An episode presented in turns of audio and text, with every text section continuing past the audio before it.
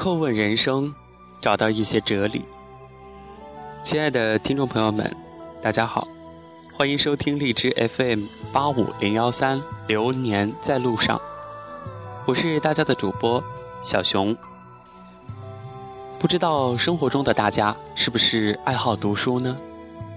可能会由于工作或者是学习，很少有空闲的时间，能够安安静静的坐下来，喝杯茶，看本书。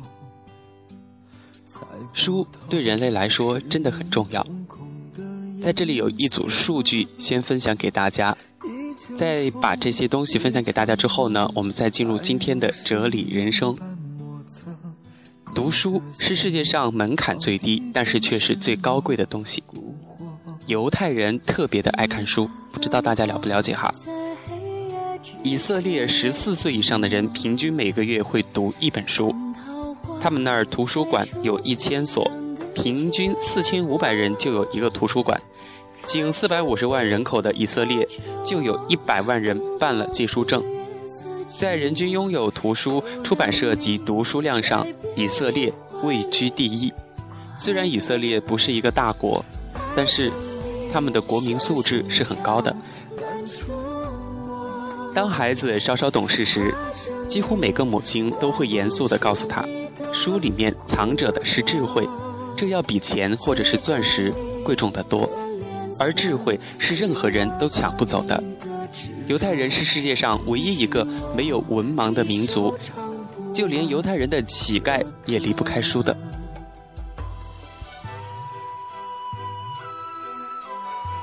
严谨的国际阅读率比较研究显示，当下韩国国民人均阅读量为。每年十一本，法国约八点四本，日本是在八点四到八点五本之间。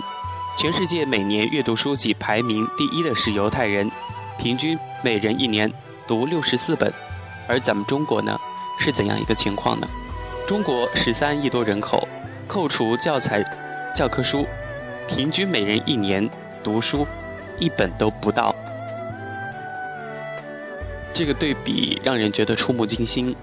但是，中国的孩子真的从小到大就一直在教育的路上，各种各种课程，说是素质教育减负，但是其实咱们都还是在为了升学、为了找工作、为了以后的未来，而不停的学那些教材上的东西。其实中国和美国以及很多世界上其他的国家就有这一种教育的差异。他们更多的是学能力，我们更多的是要应付考试、应试教育。当然，这个改革的路是任重而道远的，但愿以后会越改越好吧。还有一些现象，比如说在德国的大街上，腋下夹着一本书，目光祥和，举止优雅，慢慢悠悠地行走的，既有白发老者，又有高挑美女，而且有身着蓝色工装的技工。德国的产品让世界服气，产品来自科技，科技来自读书。在节目之前提到了，买书是世界上门槛最低的高贵举动，同样看书也是，每个人都能做到，只需要付出买一个汉堡的钱，便可以得到一个作者在那段岁月所有的心思与时间。所以，多看书，多读书。嗯，小熊有一个亲身的感受，切身的体会。我大一的时候基本上就不去图书馆，因为大一的课程真的很多，就是我们学的这个专业它有点坑爹，周一到周五都是基本上满课，除了周四有一些空堂，再者周六也要上课，所以说基本上是没有什么时间去自习的。但是因为大二。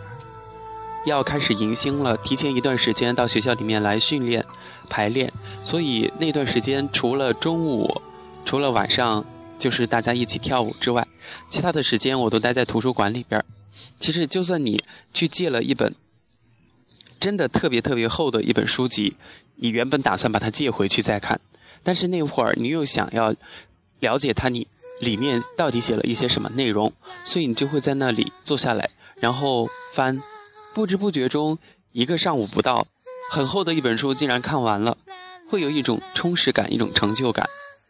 就像你在跟人交谈的时候，如果说他涉及的那个领域你不懂的话，你就只能在旁边附和着，嗯啊，是的，是这样的，嗯，是的，是的，知道了。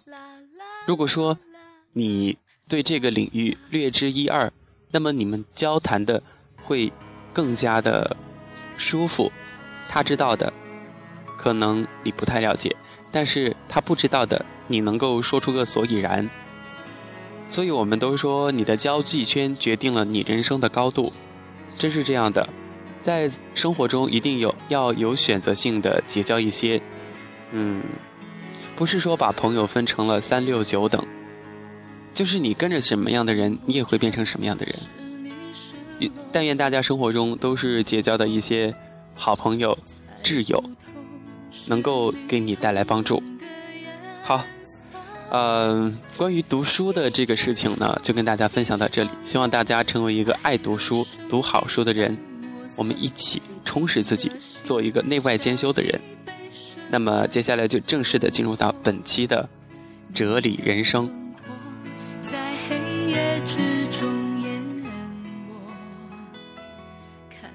我想每一位作家，或者是每一个这个嗯。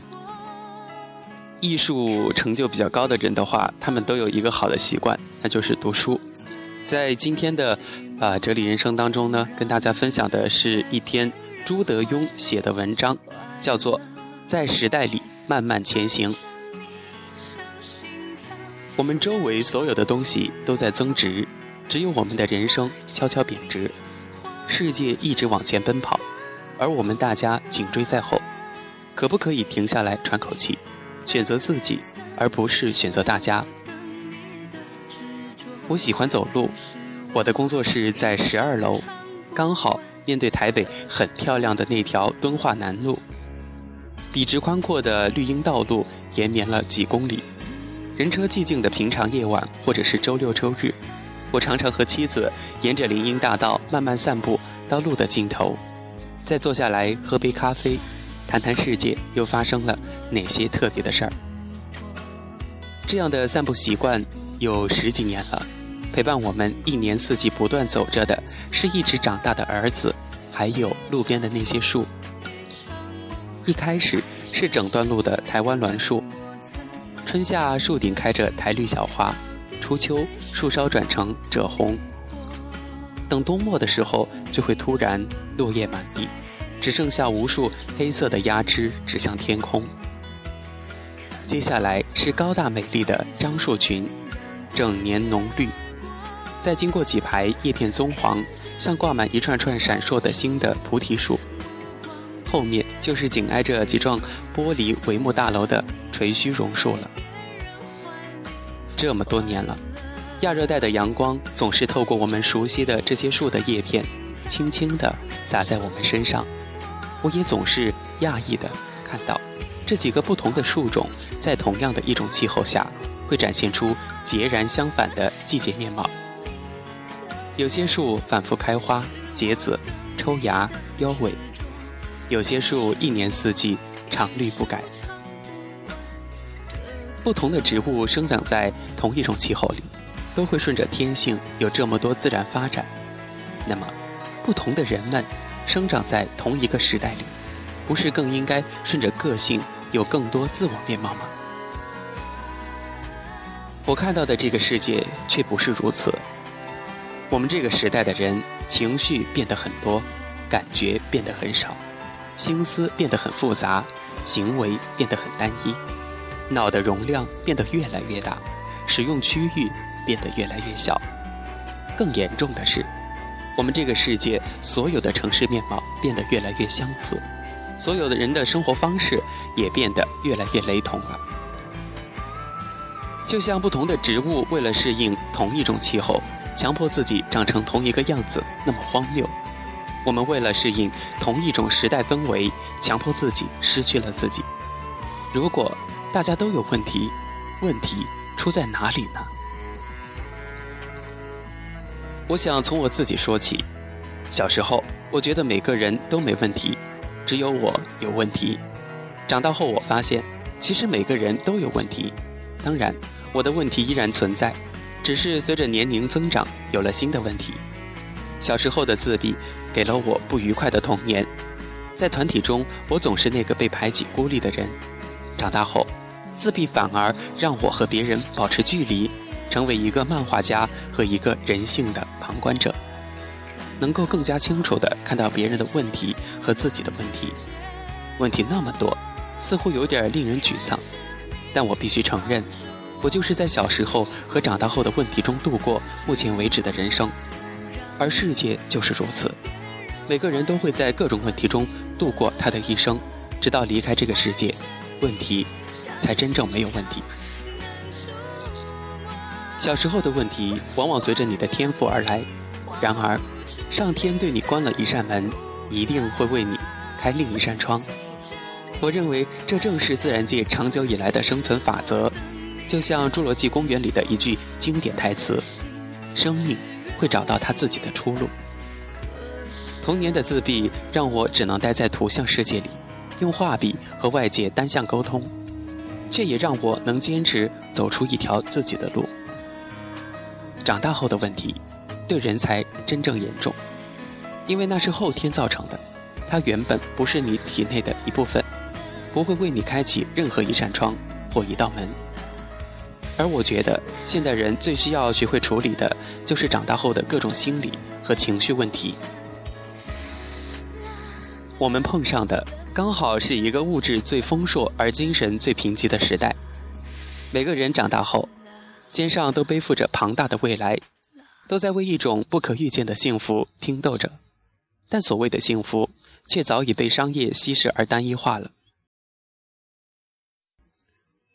市场的不断扩张，商品的不断产量化生长，各种各样的问题，其实都违反了人性原有的节奏和简单的需求，激发的不是我们更美好的未来，而是更加贪婪的欲望。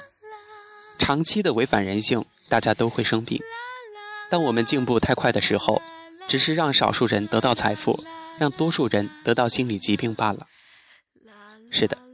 这是一个只有人教导我们如何成功，却没有人教导我们如何保有自我的世界。我们这个时代对我们大家开了一场巨大的心灵玩笑。我们周围所有的东西都在增值，只有我们的人生悄悄贬值。世界一直往前奔跑，而我们大家紧追在后。可不可以停下来喘口气，选择自己，而不是选择大家？也许这样才能不再为了追求速度，却丧失了我们的生活，还有生长的本质。前年底，我得到了一个新世纪十年阅读最受读者关注十大作家的奖项，请有人带领时念了一段获奖感言。这是一个每个人都在跑的时代，但是我坚持用自己的步调慢慢走，因为我觉得大家其实都太快了。就是因为我还在慢慢走，所以今天来不及到这里领奖。这一本大家都有病，从两千年开始慢慢构思，到二零零五年开始慢慢动笔，前后经过了十年。这十年里，我看到亚洲国家的人们，先被贫穷毁坏一次，然后再被富裕毁坏另一次。我把这本书献给我的读者，并且邀请你和我一起。用你自己的方式，在这个时代里慢慢向前走。